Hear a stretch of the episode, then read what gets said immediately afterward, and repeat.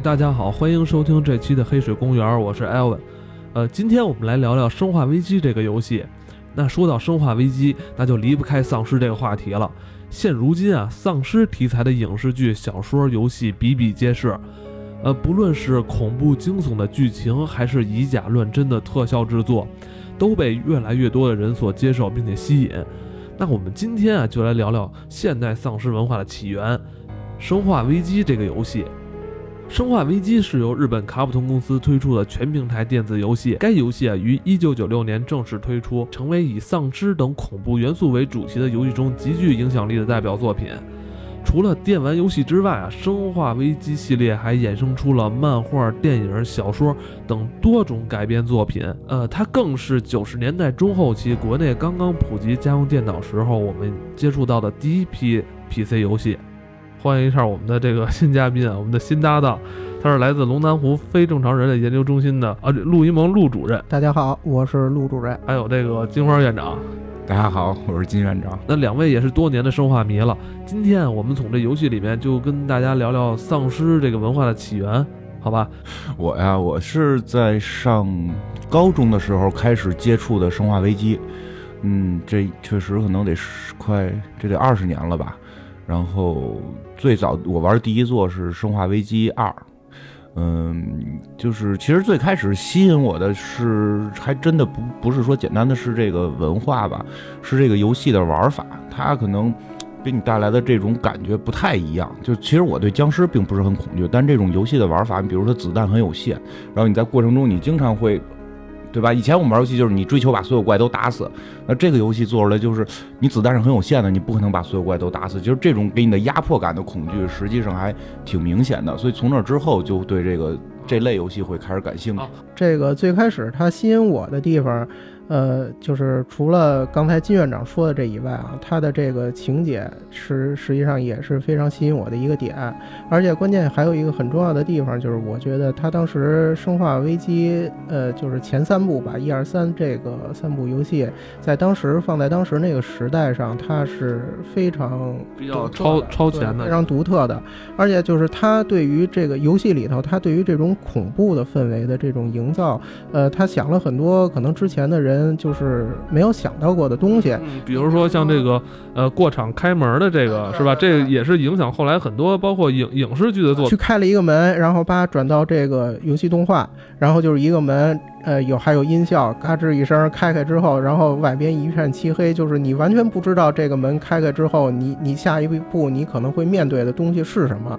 有可能是平安无事的一个房子，有可能突然之间就冲出一个丧尸，就这种未知感，当时给人的这种压迫是非常也是非常强的。呃，还有当时在当时就是九十年代吧，咱们都没有接触过丧尸这种文化，是吧？咱们以前都是僵尸，是吧？古代里什么这个僵尸从坟里出来，完了跳着脚要追人。丧尸是人类被特别研制的这种细菌病毒感染所造成的一种科学变异体，应该可以这么说吧？呃，实际上就是这一点，我觉得可能是为什么《生化危机》这个游戏它能。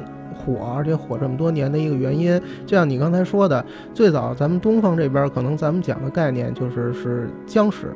僵尸这个东西，它它属于玄幻，对吧？属于修修仙的范围内。对，它一般说到修仙，咱们就不去想它的根源，就觉得这都是正常，这肯定你只要练，你就能成仙，是这种一个概念。而且而且这个东西吧，说实在话，跟咱离得比较远，可能咱长这么大，谁可能也没真见过僵尸。对对对对。这个永远是在小说里头，可能看见这东西，你你对它可能有概念，但是你知道，我可能这辈子我也不可能真遇见。但是生化危机这个东西。它就是设定了一个是病毒传染之后使人变成丧尸的这么一个设定之后，这一下就把这个东西变得好像感觉对很近，就是你你真的感觉它这事儿不是完全不可能发生的，对吧？你你真的保不齐可能有哪哪帮黑心的科学家可能正窝在哪儿，他他指不定正鼓捣什么东西呢，对吧？包括它这个设定完全是在现代的这个最早是洋馆啊，包括。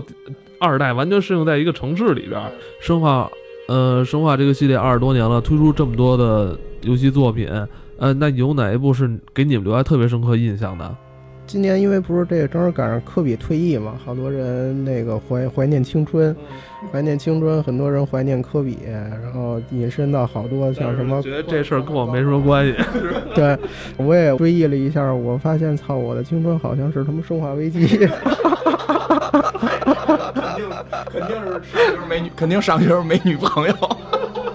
是这这让金院长一眼就给看穿了。嗯，对于我来说，肯定还是生化二，因为这个我刚才我也说过了，生化二是我接触生化的这个启蒙的一一款游戏。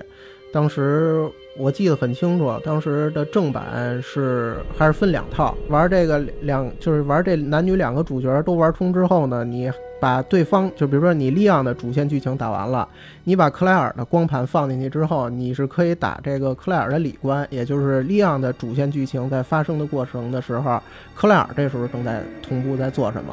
反过来也是，就是呃克莱尔做主线剧情的时候，同步的时候利昂是在干什么？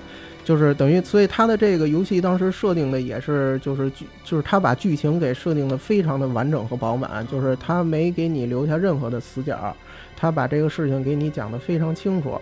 呃，《生化危机》这个游戏啊，不仅是我觉得是不仅是在故事剧情上设定了一种恐怖惊悚的气氛，更是在这玩法上尝试了很多大胆的设定。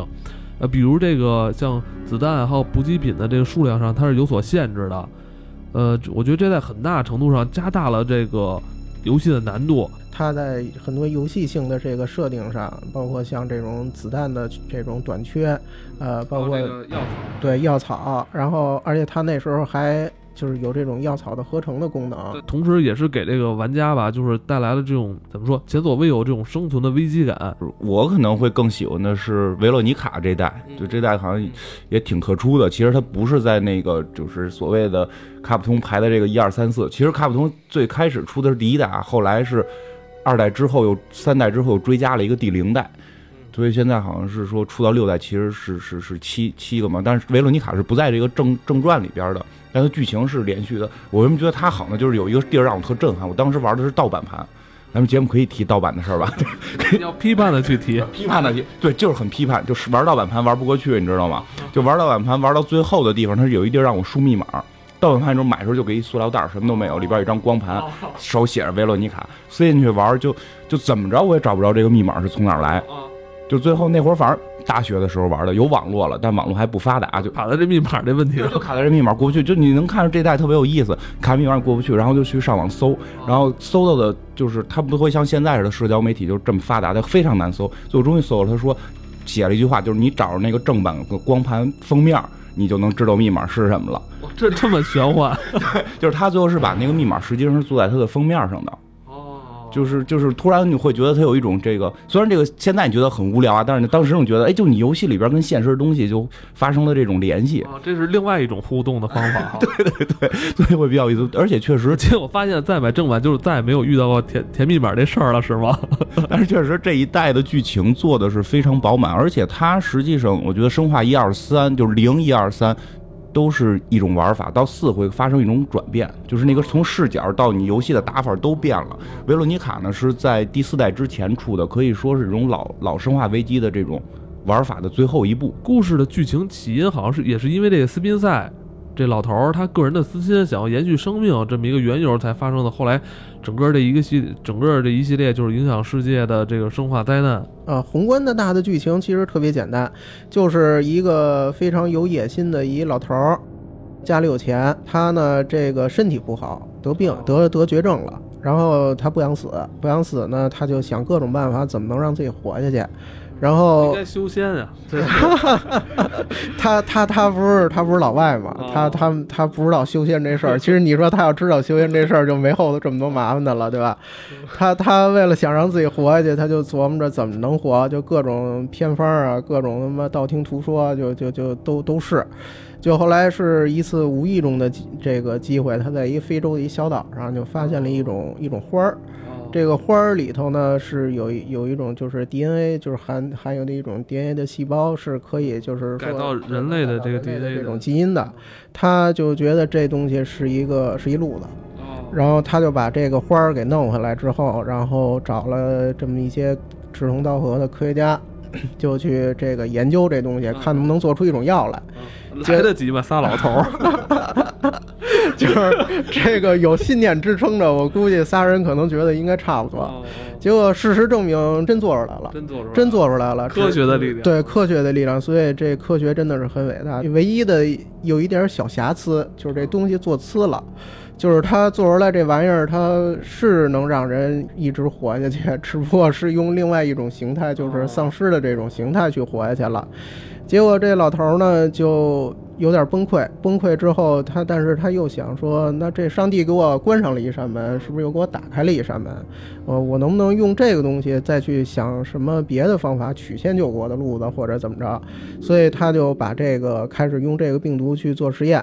呃，最开始还仅仅是就是小范围的，在他的这种就是他那个豪宅嘛，叫洋馆里头去用一些这个家丁啊、仆人什么的，然后渐渐后来这东西越来越失控了，然后这个病毒就开始爆发，爆发之后这个原点就是在实际上就是《生化危机零》的那个剧情，他去讲述的就是这个最早叫 T 病毒嘛，T 病毒它是怎么着从就是真正爆发开来的。然后这个爆发开之后呢，然后就是进入到生化一，嗯，那等于就是说，呃，剧情最开始是由这个科学家的一些私心，是吧，来起源，就是说。他是想长生不老，他想延续生命。生化危机，它这部游戏刚推出的时候，它是以这个恐怖游戏来定位的。你们一开始玩这部游戏的时候，有没有被吓到？嗯，这肯定是被吓着过了。就是咱们除了开始所说的，由于少子弹给你带来的压力，第一回玩几几个情节会让我印象深刻吧。第一个是《生化二》里边有有一个在警察局吧，应该是，然后几几楼我忘了，就是你往。就是当时你已经开始适分这适适应这个环境了啊，然后呢，你但是这个场面是我记得是两边是木头板钉的，然后你第一次跑过去的时候没事儿。然后等你再跑的时候，两边会出手。一层就是进警察局之后，左边那个门进去之后是一走廊，从那走廊左边是窗户，右边是有门啊、墙什么的。然后你从那儿走的时候，是那个从左边那窗户那儿会突然之间伸出手来，真的有丧尸那手突然之间从那窗外头就把窗户给打破了，叭过来。而关键第一次走的时候没事儿，不是给你造成印象，就是说这是安全的。然后呢，其实第二个呢，一共是三个嘛。然后第二个是这样，就是我玩那时候，刚才陆院长说的开。开门这个设设置啊，其实就是我们可能更理性一点。我知道那个不是设置简单的一个设置问题，那是由于当时的游戏机的性能问题，它没法一下把整个屋子读出来。每一次开门是一次读盘，这个是是是真的。所以就是。几次之后，就当他一开门就听见里边呜呜转光盘的时候，心里特别踏实，无所谓嘛，开门嘛，就是你等开个门才会。而且我觉得这点做的特别好。如果他真是一个 loading 头在那读的话，相比有很多人也就流失了。但是就是他居然有一个门是你开开开一半，你以为他在读盘呢，他从里边往外跑，就是出僵尸，就是真的那回也是吓着，就是就是让你给你一个。习惯让你在这个地方该放松了，然后突然出僵尸，就是开门的瞬间出僵尸，就是确实这个也挺害怕的。然后最后一个就玩二的时候下人，就是舔食者的第一次出现，就之前打的都是那。他刚出现的时候，好像还有一个小的一个过场动画，是吧？对，对，对，对，对。然后最后玻璃碎了出来嘛，就是之前那些僵尸都走的活老慢的，你瞄着打呗，就突然出现一个就跑得这么快，还能远距离攻击，这个确实是有点。就就不光是视觉呀、听觉呀和这种你操作，其实恐怖游戏就这点好，你是身临其境的、身临其境的这种感觉，给你的恐惧还是挺大的。而且在《生化危机》，它是运用的音效运用特别好。那会儿玩的那个电脑游戏都是，呃，仙剑，要么就是那个江湖，那叫什么来着，《金庸群侠传》。但是玩这个觉得他妈就是当时特他妈受虐，你知道吗？对，没错，这就是你刚才说这个特别重要一点，就是。它整体的这个氛围的营造嘛，它肯定是需要从画面到音乐、音效的各方面去配合。对，所以它这个确实做的是非常好。其实那会儿好像一代是可以打僵僵尸倒地拿可以拿脚踹的，是吧？那会儿那会儿都是那么打，因为那样能集中子弹。对对。那会儿对，基本都是这个打硬直了之后倒地下之后拿脚跺，直接把脑袋给剁碎了。那而他那会儿是到维罗妮卡那会儿，就是那么你子弹都不够，就得上来拿刀攮。啊，就我觉得就是那会儿这僵尸倒地了，就不放心。那会儿我记得玩的时候，后来就是就是你刚才说那个那个僵尸倒地之后吧，就是你不知道他死没死，对，然后你又不太敢过去试。对，然后后来我发现了一个，就是玩二的时候，我发后来发现了一招，怎么能试出来？就是它二里头那个，就是你举枪瞄准，它是自动瞄准的。如果这僵尸死了呢，你这时候举枪，它是就是平手臂平行，它是举的一空处，瞄的一空处的。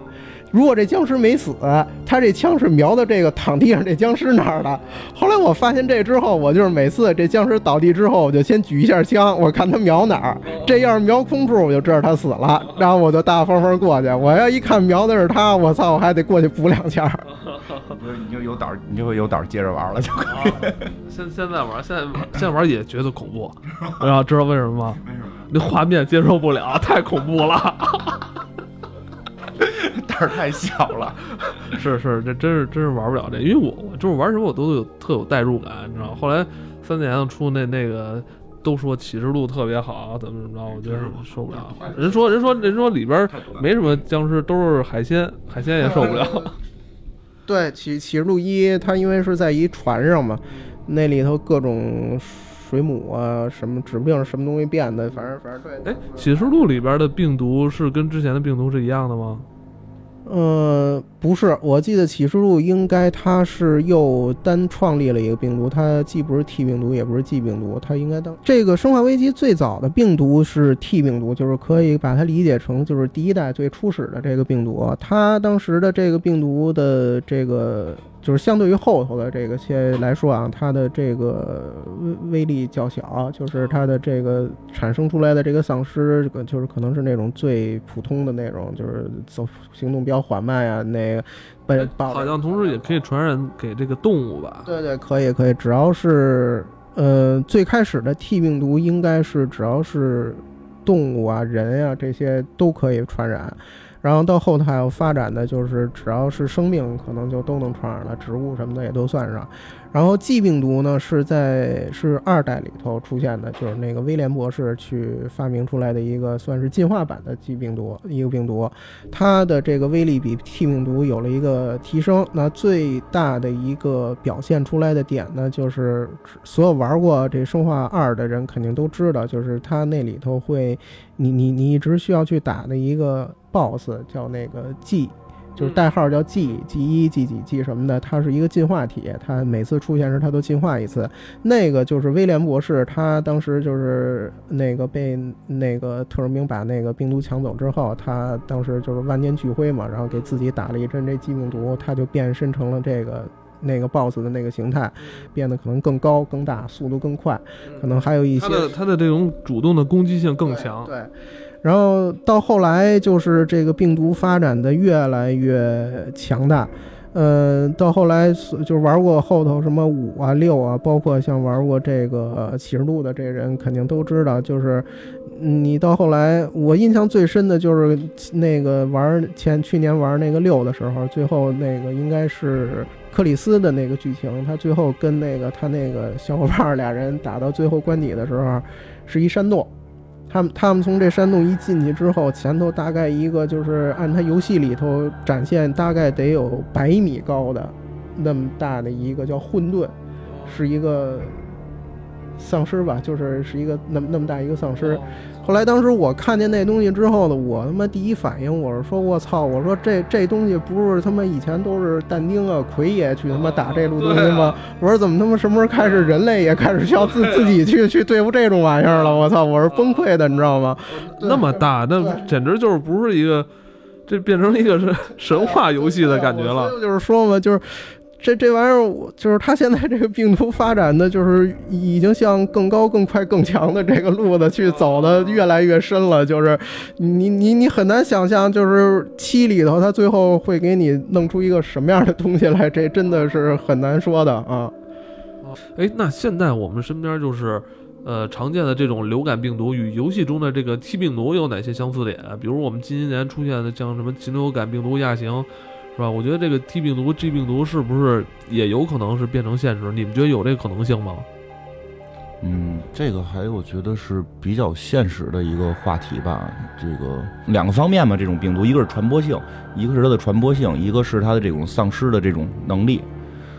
传播性其实基本上可以看到，现在很多病毒都是可以达到这种传播性的，这个传播性是没问题。其实就是说，这种病毒人类感染之后，是不是会产生这种这么强的这种？尤其像我们经历过非典的，其实这种感觉还是挺那什么的。只不过是可能非典是得了死，他不会说去吃人，生基因的这种攻击嘛。因为确实他可能是对亚洲基因是对这个非典的免疫力会偏弱，所以其实你会看到这里边讲的很多剧情，从基因到病毒都是现实存在的，只是可能就差。最后一步了，就是没有人去做这个吃人的这个僵尸的这个基因，因为我们现在也知道，吃人只是听起来吓人，其实它不如直接吃死那个可怕，是吧？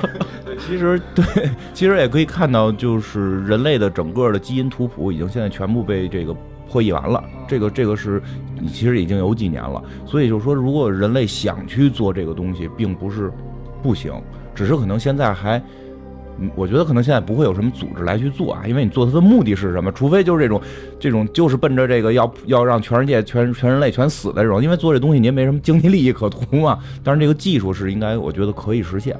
呃，那个金院长说吧，我突然间想起一事儿，就头两年，就是美国那呃不哎不是不光是美国，就是有一毒品，我忘了它叫什么名儿了。那毒品不是说人吸完之后，他他就是吃人嘛，他啃人。对吧？有有这么一事儿，对吧？啃啃人脸是吧？对对对，啃人脸那个，就就就那毒品是叫什么？我我就我就忘了。但是但是你说这事儿吧，他你说他跟这生化这就就是很像，对吧？就是。这这个从侧面就是说明，就是一帮毒贩子，他他他能有什么高深的这种化学化学知识，对吧？但是人有这个经济利益驱使，我操，这直接找俩科学家，枪子比在头后边，你给我弄，操！对，所以这就说明，你甭管他是自自己琢磨的，还是他妈找那个科学家给给弄的，那就说明最少从技术角度来说，这事儿可能现在实现起来不是不是不是那么难，没有想象的那么难啊。对，对其实就是对，其实比如说前两年了，我记得我们看那个美剧《CSI》，这是一个现实的这么一个片子嘛。前就是特别早期了，可能也得十几年前了。就是里边有过很有有过那么一集案情，就是一个女的吸食了某种毒品之后，她会去吃人，就是会有这种这种狂躁的这种情绪，包括这种致幻的作用。所以你说。一种药，然后一种病毒，让人去驱使一个人去咬其他人，这件事儿，其实在现在社会里已经有了，只是。做这东西现在可能对于商人来讲没什么用，对于毒贩来讲这也没什么用。这做过了，肯定回去要把这个剂量给调低。他他想吃人，但他不他不买毒品了。这这这一下就 流失一个用户，这个 用户流失了，没对他没什么意义。对对对，说到这儿，我再多提醒几句，因为收听我们这个节目的很多听众朋友都非常年轻。呃，在这儿我郑重提醒您啊，不要抱有实践的心态去尝试毒品，因为一旦染上毒瘾，戒掉的概率是微乎其微。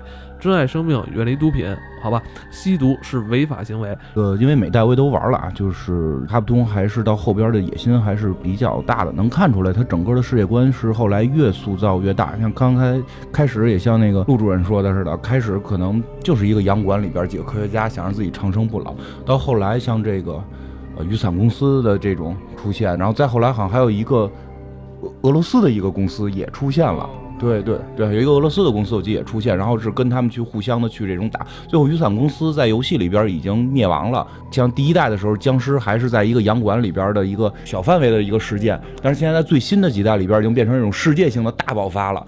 然后是不是有点朝向这种末世的这种？现在基本的剧情已经是这种僵尸末世僵尸这种剧情，就满处都是僵尸了，病毒 满处都是。对对对，活着的人反而可能成为少数。呃，我是我是这么看这个事儿啊，就是我觉得其实从最开始卡普空啊，我理解他最开始可能没想把这个事儿给弄得特像现在这么大这么全。最初的几代出来之后，这个受欢迎程度可能超过他的预期，然后这一下大火了。大火了之后呢，他就开始觉得说，那那我需要得接着往下去做这东西啊，所以他就是在不停的去完善他的这个世界观。对，就是其实你看，像这个，就是我感觉他现在卡普空的有一就是有这个思路啊，我觉得他跟这个漫威就有点像，就是实际上他现在是有一个就是在布局这种就是生化。宇宙的这么一个概念，就是他现在的这个，就是他给你阐述剧情的这种方式，他现在已经不仅仅局限于是在游戏里了。你像他做过两部这种 CG 动画，呃，一个叫呃诅咒，一个叫毁灭吧，还是叫灭绝呀？就是它这两部 CG 动画，就是跟这个整个它的这个大的这种世界观，实际上是有有关系的。就是它是根据在某一个时间，就是某一代游戏的时间点之后，它去就是发生的一个，你可以理解成是一个跟支线剧情似的那么一段东西。生二代其实挺有意思的，就是这个是它本身剧情导致的一个问题，就是它本身的故事剧情是开始啊，它做洋馆的那第一代的时候，目的是为了想跟现实贴合，因为那会儿你想的只是洋馆里个别出几个僵尸，你可以说就是现在这个宇宙，对吧？当然，它发展到现在已经这肯定不是现在宇宙，它那个宇宙里已经满处都是僵尸了嘛。所以这些人的这些年龄的生长是跟我们现实生长是一样的，就这是一个挺有意思的地方。所以当我玩六的时候，看到那个介绍，李昂好像四四十多了吧？就我一下就我我我老了，真的。其实想我老，我第一回玩的时候上。高高中那个高一初初三高一大概那个年代吧，利昂那个角色出来，我记得是个就是刚毕业的警察二对吧？第一对第一天上班也够 而且还还留着一个郭富城的发型。对对对对对，没错。对，然后结果你现在再一看到这个第六代的时候，他是就是他是随着我们年龄增长的，他已经四十多了，对吧？变人老逼了。对对对，然后他的这些女伴们其实也都老了，包括艾大王，也就心目中最这个生化里边第一女神艾大王，这也已然是容颜憔悴了。对，所以他必须得要出这些新人了，这是他没办法那样。我记得也看过一个报道，就是说生化一的那个男主角叫叫什么来着？克里斯吧。克里斯就是那个那个克莱尔他哥哥嘛，说如果他在第七代里再出现，他将五十多岁，就是他五十多岁了还这么能打吗？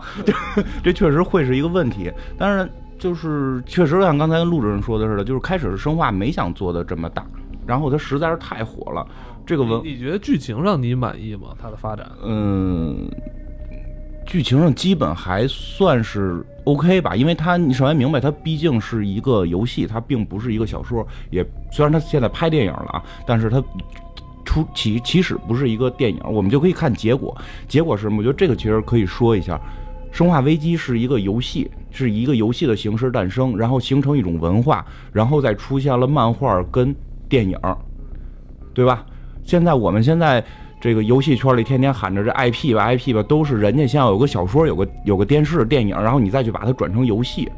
其实真的这你就看出中国游戏业跟这种日本游戏业的差距，人家是可以通过游戏去讲述一个故事，塑造一个大的这种宏观的这种文化。所以我不能不得不说，就是生化的这个。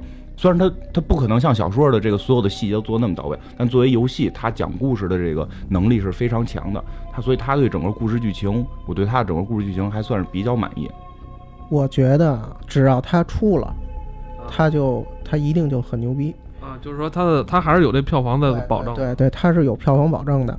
它下一步，它其实它真正需要考虑的问题，不是它能卖多少，而是说它卖出去之后，对于这个生化的核心粉的一个看法。第一个就是刚才咱也谈到了，就是对于这种经典角色的回归，大的这种世界观下，它必然所产生的一个一个结果。但是，呃，这帮老人儿他也。就是还没有到退休的这个时候，他仍然是可以回来，而且这些人他对于这个就是像我这种比较十几二十年的这种老的生化粉的来是有感情的。二一个就是呃，如果从游戏的这种模式来说的话，其实我觉得卡普空能做调整的这种余地并不大。呃，就是你咱们咱们平心而论啊，你你如果说卡普空，比如说他这生化七，他真的像他说的似的，他做一个就是经典回归。就是完全回归到了它最初一二三那会儿那种 AVG 的那种游戏模式下，它真的就能够受欢迎吗？我觉得真不一定。嗯，真的。其实有时候玩家可能怀念的也是有有一种情怀在里边，就是，呃，他可能你真做回到以前那种玩，他不 不一定有人玩了就。嗯，我觉得这是卡普空应该说是顺应时代发展的一个变化吧，就是最早的那种。AVG 的时候的那个玩法，它相对来说就是跟现在的这种玩法来说的话，它的节奏偏慢，就是因为节奏慢了之后，它可能对于你这个玩家的这个时间要求比较高，同时可能你需要有更多的耐心，你你你去看它的这个情节，你去根据它给的一些提示去去解谜，呃，我觉得这个可能并不太符合现在这种就是节奏比较快的这种生活，我觉得这也是为什么它。这也是为什么他这个游戏现在能越做越火，在同就是跟他同期的有很多这种就是风格比较类似的游戏，现在渐渐都死了，对吧比？如说当时我印象中，呃，跟《生化危机》这前后脚出来这个恐龙危机，啊，对对，恐龙危机，你包括像那种这个那会儿还有一个嗯特别火的那个《寄生前夜》，对对《寄生前夜》就出两代就没没有下文了，对吧？后来那个呼声也很很高，但是后来也就没有下文了。其实这个就是为什么，我觉得就是为什么他现在能越做越火的原因，就是他并没有就是墨守成规，就是保有我自己一个成功的模式之后，我就不变了。他他把这个就是现在的这个时代发展，他看得很明白，就是他知道这个玩家其实最想要的是什么东西，那你想要呢，我就给你什么。那个老陆，你觉得哪个哪个角色给你留下特别深刻印象？呃，从我的角度来说，毫无疑问啊，这个呃，艾达，呃，我。嗯，咱咱能不提，咱能不提李冰冰的事儿吗？是因为你是因为电影吗？我我真不是因为电影啊，咱咱能不提李冰冰那事儿吗？那个回头把这段剪了。那个是是艾达，就是我我毫不掩饰，我是一个特别特别俗的一人。至于你你如果要问我说为什么我对艾达这个角色这么这么喜欢，呃。其实我之前也也想过这事儿，但是我没想特明白。呃，他就是从这么说吧，从卡普空最早，他肯定没打算拿拿艾达当一个女主角。他在二代里头实际上是一女配角，然后甚至是在正正史剧情里头，他还给写死了。你是得打到那个就是里里关的时候，你才能知道他其实最后没死。所以，所以他最开始卡普空肯定没打算拿她当女主角，最开始当女主角的应该是在吉尔和克莱尔这里头二选一。但是他没想到的就是艾达的这个出现之后，一下在网上火了，就是玩家喜欢她。玩家对那俩人反而没有那么大感觉，但是就是特别喜欢他，所以这个呃，卡普空意识到这点之后，就开始加大这个艾达的剧情的力度。你像四里头，他直接就升任成这个女主角了，然后很多的这个其他的游戏里头也都有他的这个身影。他实际上受雇于的是威斯勒，就是这个一代里的和五代里的那个总 BOSS，就是。克呃，就是克里斯他们那个队原来的那个战术小队的队长，嗯，所以他实际上最开始是以一个他是一间谍，他等于是就是接近什么利昂啊，接近这帮正义的这帮人，其实他最开始是没安什么好心的，他是想利用这帮人去偷病毒的，但是他后来喜欢上了这个利昂之后呢，他就开始对于自己的这种身份和这种任务也开始有一些这种。厌恶了，但是他又没法去完全摆脱他的这个身份，所以他的这种就是矛盾性，可能是我比较喜欢他的一点，就是他一方面他需要完成他的这个任务，但是同时另外一方面呢，他又知道完成这种任务可能会对他喜欢的人会造成这种伤害。他就是，所以他经常在这个游戏里头，他会有一些很很矛盾、很挣扎的这种。我能理解这个陆院长为什么这么喜欢挨打，就主要是没法使这人。对 对对，他最早期的时候，他他不是一个 可以用的这个游戏角色，所以大家就觉得，哎呀，想想试一下，想想用用一下他。对对，其实哪一代他都没有成为一个真正你能够从头使到尾的一个人。对吧？四代时候她是女主角，但是她不是那个，就是她不像二代时候，你你你两个人谁都可以去打主线，她只是她依然是支线。说到后来，好像就新的六代里边，她也是支线，她也她也不是主线。所以其实我也挺喜挺喜欢这个人，一直到那个某个什么兵的演员演了之后，就 我实在是无法接受啊！这个。这个咱们不用。离你们心目中的这个艾达王是差太远了，差距太大。就在我的心目中，可能任何一个中国人都不适合演这个角色吧。哎，那为什么当初卡普通设定这个角色的时候，把它设成应该是从名字上来翻译，应该是一个中国女性，是一个中国女性，是吧？这是有什么？你你们？有觉得这是一个什么用意？嗯，其实呃，倒也没有什么太强的用意吧。它只是为了加深一些就是东方的色彩，这个是这个是很明确的。因为，因为他一个日本做游戏里边都是西方人嘛，都是西方人。但是在做一个间谍呢，想加入一些东方人色彩，当然就不好做一个日本间谍了嘛，对吧？这个，对，做一个中国，所以做一个中国，做一个做一个中国间谍。而且确实也，艾大王这个角色也不是说他是个纯坏人，所以他打开了很多。中国的这个销量确实对艾大王的这个喜爱特别的多。我觉得所有玩生化的男人吧，应该都会喜欢这个角色。包括在我记得六里边，最后他这个就艾大王也算有一个相对的一个结局吧，应该算是有一个什么，最后把哪儿给炸了，就就有一个挺长的 CG，我还挺感动的。但说起来呢，就是我要是觉得这里边谁可能让我最感兴趣呢，就是那个墨镜，就那个威威斯克，威斯克，对，就是我觉得他是真正的生化主角。就是生化的第一男主角一定是 威斯克，因为你看啊，就老死不了，就就从零从零代开始一直到五，每集都有他，就每一代都有他。维罗，其实他才是真正的主角。对对对，你看第零代时候是克莱尔啊，什么克里斯都没有，然后利昂也没有，爹对吧？一代的时候是吉尔跟那个克里斯，然后二代的时候是利昂跟。克莱尔，然后三代是基尔一个人，对吧？然后维罗妮卡是克里斯跟克莱尔，就是你没有一个人是从头到尾每代都出现的，就只有威斯克是每代都出现的，所以我心里边他才是主角。对，到第六代的时候没有他了，他儿子，他儿子出来，他儿子出来也是一个主角，而且这个当然这个形象其实还是挺邪恶的，但是。就是这这个人物实在是贯穿了整个生化历史的从头到尾吧，就是包括他自身的这种进化能力的这种，他后来就是算有超能力了。对，他后来算有超能力了，手里能发冲击波。大这场跟老陆说有有点像那个漫威开始发展了，可能就是类似于一个某个漫威超能力人前传打这么多集，他最后手里能能能能能发冲击波这种，然后刀枪不入，什么也炸不死，对吧？他最后是到这种超能力的情况。嗯，还挺喜欢他的，尤尤其我们玩那种雇佣兵模式的时候，对，我因为我插一句，就他会不会就是卡普通会有这种想法，就是因为这个游戏最开始病毒。病毒的概念嘛，给人传染，他会不会 就是有走那个 X 战警那个路线，变变异人，就人造变异的这种？实际电影上现在有点这个路子吧，电影里有点这个路子。他那么做肯定才好看，视觉的冲击力才好。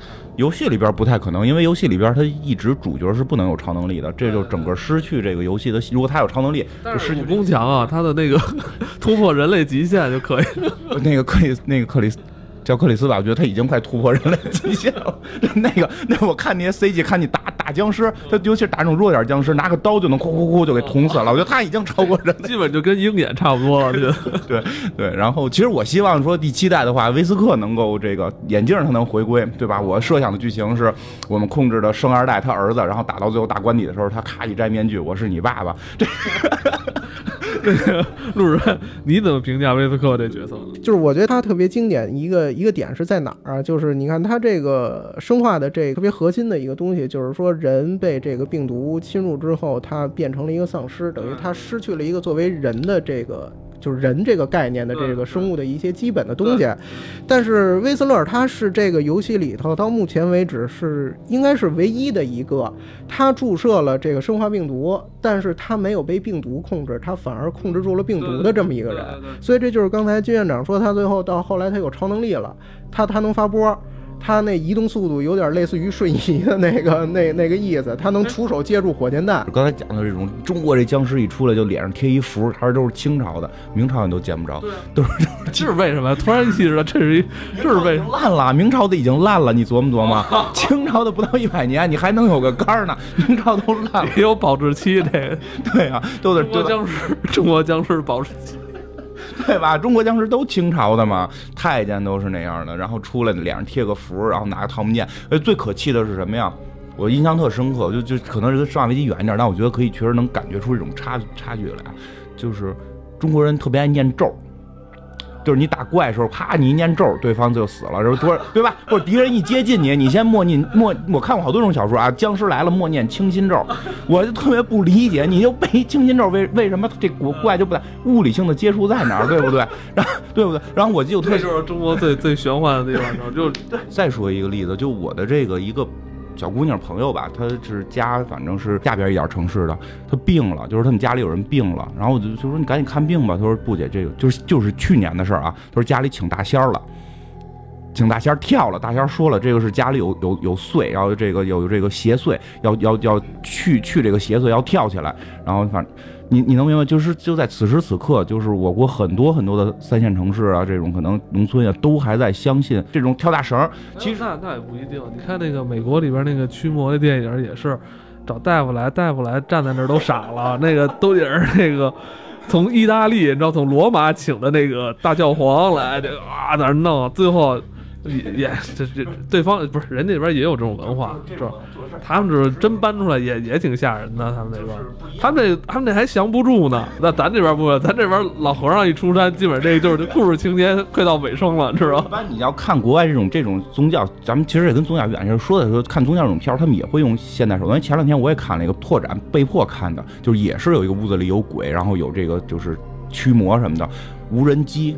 然后就是就是驱魔人上来，现在就是现在的片儿，咱不能说七十年代那会儿，就现在片儿驱魔人上来是什么无人机，然后各种核磁共振，然后找着你这个穿越起点，然后就你明白吗？他他他是用这种科技手段，然后是最后说这里边因为死了死了几个人，有这种冤魂在，但是你明白，但是他他用这种手段来，那正好咱们就是正好也聊聊这个国外的这个西方的这个丧尸文化，他们也比较喜欢玩这种东西，过一什么节叫丧尸节，就是大家就是就弄得特紧张，每家每户就是。有那种角色扮演的那种成分在里边儿，都玩的都特投入，知道吗？嗯，对他们对丧尸文化算比较喜欢吧，而且包括他们不是好像还有每年会有这种丧尸的这个叫什么，就是僵尸来袭之后你怎么防防御的这个这个大赛，就是你出解决方案，然后还会评奖什么的，对不对？后来好像他那个东西还还做出来，还有卖的这个什么僵尸的这个保卫包，就是你 对吧？你能够就说你迅速的通过它这个能搭出一个帐篷来，然后是这个四壁是封闭的，然后这个里边有一个灯，通过太阳能，然后可以一直往里边这个传送能量。结实吗？那包结实啊，就是僵尸会会那什么了。也挠挠挠挠不坏。对，反正就是这些意思吧。国外会比较去从科技的角度去看待这件事儿。他刚才说的就是，咱们中国那些僵尸和《生化危机》这种僵尸，刚才咱们聊都觉得《生化危机》这个僵尸离咱们近，然后跳大绳那离咱们远。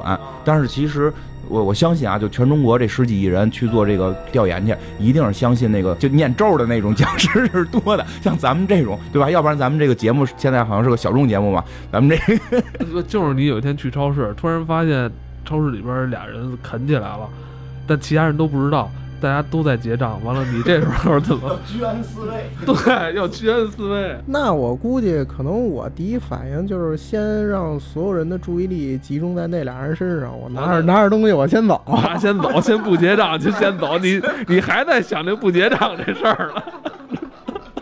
不是这这个，其实其实上次咱们讲火星救援也提到了，就是我我总觉得啊，咱们这一代一定会遇到一次大事件，这个大事件可能是说这种这种核核核爆导致地球的这种叫什么焦土事件，也可能是僵尸，对吧？也可能是外星人入侵，都有可能。所以我每天都在做这些准备。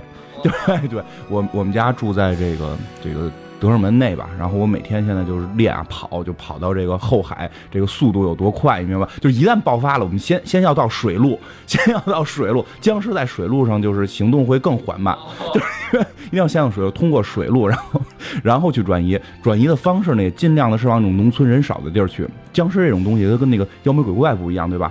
就是这种白骨精都在山里边儿，对吧？僵尸这个是一种疾病，它是这种在城市爆发性更大，而在城市的传染性更大。所以我们就尽量是通过水路，然后去农村啊什么这种去躲着。到时候的情景就是那个丧尸在岸上啊，完了你们底下在那划船。对，其实包括前一段玩过一个游戏，就是瞬间排名第一的一款游戏《瘟疫工厂》。就是其实通过玩那个游戏，我们也能够，因为那个游戏做的非常的真实啊。就是通过这游戏，我们也能够大概了解到，如果出现这种情况，我们怎么办，对吧？就是以我这个经验呢，就是可能格陵兰岛这个地方是不太容易 是最难被传染上的，最难被不但是他妈非洲病毒，就是极寒极冷的那个温，到他那儿都没用。对对对，然后对吧？飞机飞的少的，然后格兰宁这种极寒的地方，然后鸟都飞不过去，咱们那病毒都传不到？所以如果出了这种事儿，咱们就是往格陵兰或者喜马拉雅这种地儿跑就可以。真的，当生化六我看到利昂已经四十多的时候，就是我觉得自己也真的是也开始老了，就是生化危机可能真的是这个伴着我这一辈子的一个游戏吧。生化这么多年吧，真的是对我来说，可能它的意义已经不不仅仅是一个游戏了，它可能真的就是还是会玩下去，对吧？只要只要它出，不管是只要我还能动，我还能，我只要还能拿拿得动鼠标，我就一定会继续玩下去。